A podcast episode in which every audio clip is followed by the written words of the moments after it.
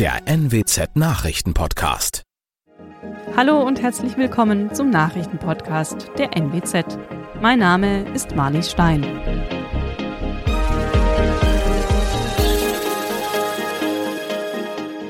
Und das sind unsere regionalen Nachrichten des Tages. Polizei ermittelt Feuerteufel in Edewecht, Storchenpaar im Landkreis Wesermarsch tot aufgefunden und Rauswurf eines Gastes bleibt für Emder Hotel folgenlos. Ermittlungserfolg in Edewecht. Die Polizei hatte acht Brände im Gemeindegebiet genauer unter die Lupe genommen. Jetzt gibt es drei Tatverdächtige. Zwei mutmaßliche Brandstifter zeigen sich geständig, der dritte bestreitet die Taten. Er soll im vergangenen Jahr unter anderem die Brände in einer Garage in der Bahnhofstraße und auf dem Gelände des Heinjehofes gelegt haben. Die Beamten haben die Akten jetzt an die Staatsanwaltschaft übergeben. Die Arbeit der Polizei ist damit allerdings noch nicht beendet. Die Ermittlungen zu weiteren Bränden in der Gemeinde dauern an. Ein Storchenpaar in Obelhammer-Warden bei Elsfleth ist tot. Möglicherweise wurden die beiden Tiere vergiftet. Diesen Verdacht äußert ein Storchenexperte aus Berne.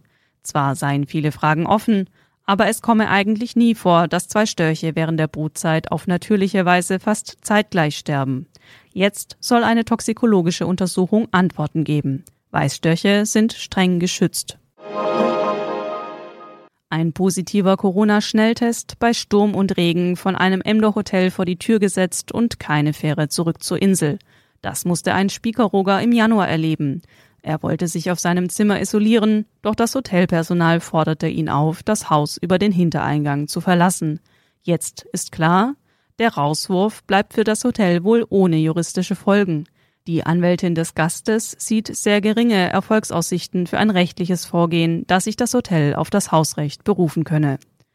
Das waren unsere Nachrichten aus der Region. Weitere aktuelle News aus dem Nordwesten finden Sie wie immer auf NWZ Online. Aktuelles aus Deutschland und der Welt hören Sie jetzt von unseren Kollegen aus Berlin. Vielen Dank und einen schönen guten Morgen. Ich bin Sabrina Frangos und das sind heute unsere Themen aus Deutschland und der Welt. Außenminister der NATO treffen sich, geplante BAföG-Erhöhung und Streiks in Griechenland. Vor dem Hintergrund des Krieges in der Ukraine kommen ja heute Nachmittag die Außenminister der NATO-Staaten in Brüssel zusammen. Beim Treffen geht es dann um den Stand der schon beschlossenen Aufstockung der NATO-Truppen in den östlichen Mitgliedstaaten und auch um mögliche weitere Schritte zur Abschreckung Russlands. Sarah Geiser, die ist in Brüssel. Die russischen Truppen haben sich aus Vororten von Kiew ja zurückgezogen. Die Kämpfe am Boden konzentrieren sich aktuell ja nun mehr auf den Osten und den Süden des Landes. Wie schätzt denn die NATO die militärische Situation ein? Zieht sich Russland wirklich zurück? Nein, davon geht die NATO nicht aus. Das Militärbündnis schätzt das so ein, dass die russischen Einheiten sich im Grunde neu gruppieren, neu bewaffnen und dann auch neu positionieren. Russland werde jetzt versuchen, den gesamten Donbass einzunehmen und eine Landbrücke zur schon besetzten ukrainischen Halbinsel Krim zu schaffen, sagt NATO-Generalsekretär Stoltenberg. Deshalb wollen die NATO-Staaten ihm zufolge die Ukraine noch mehr unterstützen, unter anderem mit Panzerabwehrwaffen und Luftabwehrsystemen und auch bei der Abwehr von Cyberangriffen, so Stoltenberg. Wegen der Bilder und Berichte zu Kriegsverbrechen in Butscha wachsen ja auch wieder Forderungen, noch härter gegen Russland vorzugehen. Welche Möglichkeiten hat die NATO denn da? Genau, ein militärisches Eingreifen ist und bleibt ein No-Go für die NATO. Man will nicht das Risiko eingehen, dass der Krieg in der Ukraine sich dann ausweitet auf NATO-Staaten. Unterstützung für die Ukraine gibt es deshalb eben nur durch Ausrüstung zum Beispiel. Und auf der anderen Seite setzt die NATO auf Abschreckung, zum Beispiel durch zusätzliche Truppen in den östlichen Bündnisländern. NATO-Generalsekretär Stoltenberg betont auch, dass die NATO mit Russland weiter in Kontakt bleiben müsse. Gleichzeitig räumt er aber ein, dass er für einen inhaltsvollen Dialog mit Russland aktuell keine Chance sieht. Bleibt damit das Thema Energie für den Westen der wichtigste Ansatzpunkt? Also kann man absehen, wie lange es dauert, Europa unabhängig von russischen Importen zu machen? Das ist ja zum Teil von EU-Land zu EU-Land sehr unterschiedlich. Litauen zum Beispiel kommt jetzt schon ganz ohne russisches Gas aus. Deutschland braucht dagegen laut Wirtschaftsministerium wohl noch mindestens bis zum Sommer 2024, um weitgehend unabhängig von russischem Gas zu werden. Insgesamt betrachtet, sagt Bundesfinanzminister Lindner, könne man in der EU schneller Kohle und Öl aus Russland ersetzen als Gas oder Rohstoffe wie Palladium. Die EU-Kommission hat ja gerade auch ein Importverbot für Kohle aus Russland vorgeschlagen und darüber müssen jetzt die EU-Staaten noch entscheiden. Die Bundesregierung will ja in ihrer Kabinettssitzung heute Vormittag die geplante BAföG-Erhöhung beschließen. Ab dem kommenden Wintersemester sollen dann nicht nur die Sätze steigen, sondern auch mehr Studierende Anspruch auf BAföG bekommen. Die Reform muss aber auch noch durch Bundestag und Bundesrat. Jan-Henner Reitze mit den Infos aus Berlin. Steigende Lebensmittelpreise, steigende Mieten, steigende Energiekosten, das trifft auch alle, die studieren. Der BAföG-Höchstsatz soll von 861 Euro im Monat auf 931 steigen. Über einen Nebenjob dürfen nach den Plänen künftig bis zu 330 Euro statt bisher 290 dazu verdient werden. Vom Einkommen der Eltern wird weniger angerechnet, die Altersgrenze für den BAföG-Beginn von 30 auf 45 Jahre angehoben. Mit der Reform soll erreicht werden, dass wieder mehr Studierende, aber auch Schüler und Azubis BAföG bekommen. Die Zahl der Empfängerinnen und Empfänger ist in den vergangenen zehn Jahren von knapp einer Million auf 640.000 zurückgegangen. Die großen griechischen Gewerkschaften haben für heute zu landesweiten Streiks und Demonstrationen aufgerufen, um gegen die Preissteigerung zu protestieren. Linke Gewerkschaften und Gruppierungen wollen ja außerdem gegen den Krieg und griechische Waffenlieferungen zur Unterstützung der Ukraine protestieren.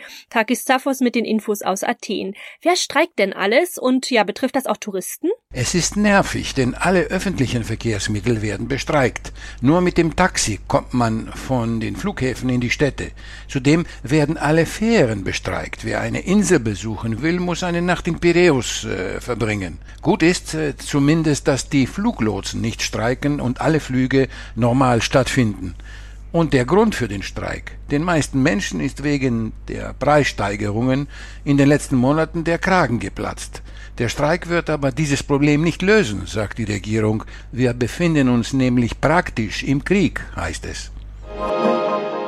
In unserem Tipp des Tages geht's um Kommunikation. Manche finden sie ja super praktisch, andere ja so ziemlich lästig. Die Rede ist natürlich von Sprachnachrichten. Immerhin, WhatsApp führt gerade einige neue Funktionen ein, die andere Messenger teilweise auch schon haben, die aber auf jeden Fall auch für WhatsApp-Nutzerinnen und Nutzer sehr komfortabel sind. Ronny Thorau weiß mehr. Welche Funktion bietet WhatsApp denn jetzt neu für Sprachnachrichten? Ja, teilweise sind die schon aktiviert, teilweise werden sie in diesen Wochen ausgerollt. Da muss jeder bei sich gucken, nachdem er das neueste WhatsApp-Update geladen hat, was dann schon funktioniert. Konkret geht es um vier Funktionen. Erstens, Sprachnachrichten nochmal anhören, bevor man sie verschickt. Ist ja oft eine gute Idee, um zu hören, ob Hintergrundgeräusche zu laut sind oder ob man nicht auch selber das Gefühl hat, sich da oft verhaspelt oder unklar ausgedrückt zu haben.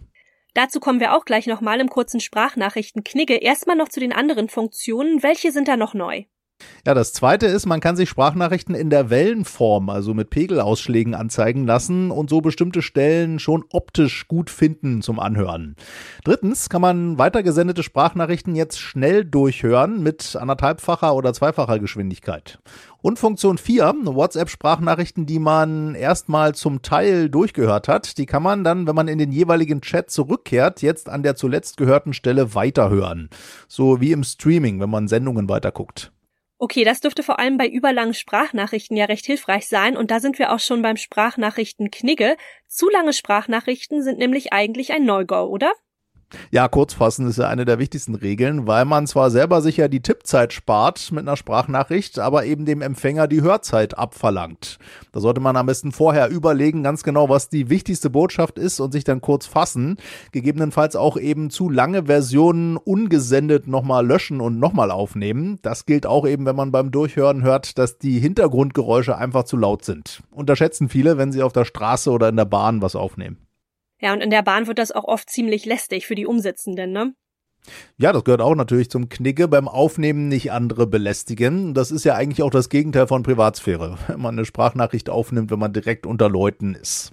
Auch wichtig, auf den Empfänger Rücksicht nehmen, also mal überlegen, ist der gerade in einem Meeting oder im Kino, wie soll der da jetzt eine dringende Sprachnachricht anhören? Und in dem Zusammenhang gilt auch, letzter Punkt, bei einer Sprachnachricht sollte man immer geduldiger auf eine Antwort warten. Denn die kann man eben nicht so schnell in jeder Lage überfliegen wie eine Textnachricht. Und das noch, das ist was für Boygroup-Fans. Knapp 30 Jahre nach ihrer Gründung melden sich die Backstreet Boys auch in Deutschland und der Schweiz mit Live-Auftritten zurück. Im Oktober und November soll es soweit sein. Die ursprünglich aus Florida stammende fünfköpfige Band gilt mit angeblich über 130 Millionen verkauften Tonträgern als eine der erfolgreichsten weltweit. Anfang 2019 hatten die Backstreet Boys ihr zehntes Studioalbum DNA veröffentlicht, das sogar für einen Grammy nominiert wurde. Die Platte stieg auch direkt auf Platz 1 der Charts ein. Laut des Veranstalters waren die Backstreet Boys zuletzt 2019 in Europa auf Tour und lockten damals mehr als 350.000 Fans an. Ja, wer also seine Schwärmerei für Boybands wieder aufleben lassen will oder auch einfach auf die Musiklust hat, ab Freitag gibt's die Tickets zu kaufen. Das war's von mir. Ich bin Sabrina Frangos und ich wünsche Ihnen noch einen schönen Tag. Bis morgen.